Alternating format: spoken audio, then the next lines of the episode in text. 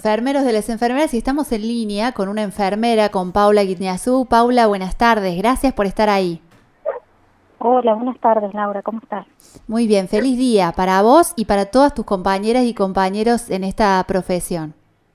Bueno, muchas gracias, muchas gracias. Te molestábamos porque queríamos pedirte que, que nos ayudes a entender un poco más acerca de esta profesión que requiere de entrenamiento, de capacitación, pero de tanto corazón y tanta entrega, ¿no? Siempre se habla de los equipos de salud, fundamentalmente de los médicos, pero, pero bueno, pero hoy queríamos revalorizar su tarea. En tu caso, ¿por qué sos enfermera? ¿Qué es lo más lindo, lo más difícil? Bueno, mira, son muchas cosas. Eh, como bien lo dijiste vos, ahorita somos en realidad un equipo, un equipo de salud donde siempre se trabaja interdisciplinariamente, médicos, enfermeros, kinesiólogos, con audiólogos, depende de la institución donde uno esté, eh, pero siempre, bueno, en pos de, mejorar eh, la salud del paciente, ¿no? Pero también, como vos dijiste, el profesional de la salud eh, normalmente se centra en el médico. Y bueno, quedamos como relegado a veces el enfermero que está muchas horas con el paciente, muchas horas. Y además que también nos formamos, también tenemos carreras eh, universitarias, algunos eh, hacemos licenciaturas, otros no, pero en fin, todo el tiempo nos estamos capacitando para, para darle lo mejor al paciente, que en realidad ese es nuestro objetivo. Eh, Me parece que eh, la diferencia uno la empieza a hacer a partir de que le toca estar internado. Creo que el que no ha estado internado, no ha tenido familiar internado, ve como en, la cabeza del equipo al médico y al enfermero así más o menos, pero el que le toca pasar unos días y ve quién lo cuida, quién está la noche, eh, cambia un poquito la impresión, ¿no? Sí, sí, sí, eso es verdad. Em, lo nosotros como en realidad los enfermeros como que nos sentimos gratificados porque el familiar y el propio paciente cuando está en condiciones de, de tomar en cuenta esta realidad eh, nos agradece ve nuestro trabajo diario, nuestra dedicación.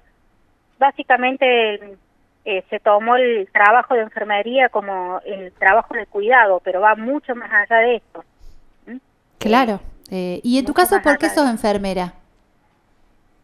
Y en realidad no fue algo que en principio lo tenía como clasificado de una carrera, si bien siempre tuve la vocación de servicio y de estar ayudando, y bueno, en un punto me di cuenta que, que la salud era era uno de, de, mi vocación, ¿no? En realidad cuando comencé a ejercerlo fue cuando despertó aún más esta, esta vocación de, de servicio y, y de ayuda hacia el prójimo desde el punto de vista de salud.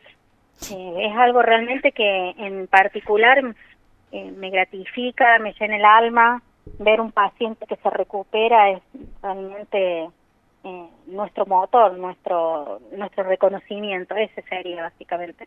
¿Y lo más difícil de esta profesión? Sí, sin duda lo más difícil es no poder ayudar todo lo que uno quiere a un paciente. Eh, tener que, que, soltar la mano de un paciente cuando, cuando llega el momento de partir, eso es lo más duro. Y particularmente en esta pandemia ha sido una de las cosas más difíciles, más difíciles. En tu caso, ¿dónde estás trabajando? ¿Cuál es la tarea que te toca por estos días, justamente en un tiempo tan especial como el de la pandemia? Bueno, en un principio estuve en el hospital San Roque, que era un hospital netamente COVID. Ahora estoy en otra institución que no es COVID, en el área de cuidados intensivos. Y bueno, es todo un desafío. Te toca ver cosas realmente muy difíciles.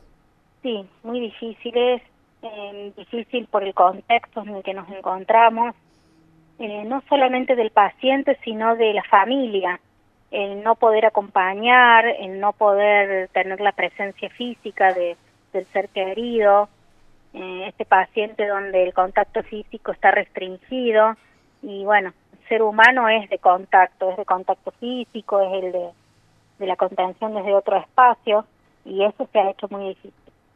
Se nota mucho la diferencia del año pasado a este en cómo estamos todos más cansados, más saturados. Ustedes ni hablar, ¿no? Pero además la gente, ¿cómo va a los hospitales con otro ánimo?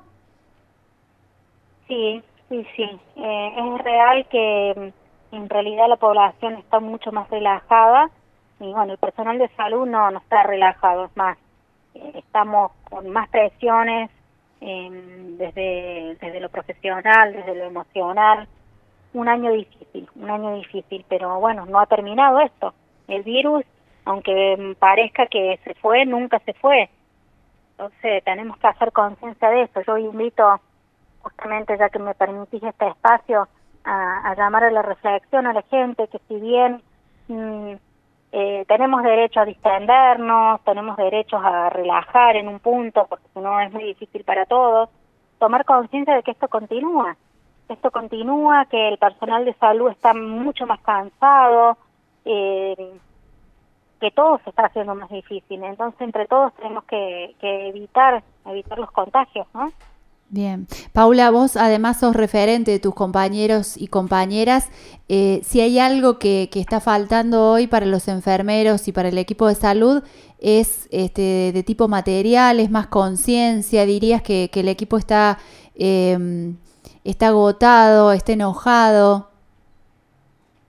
Y hay un poco de las dos cosas. Hay un poco de las dos cosas.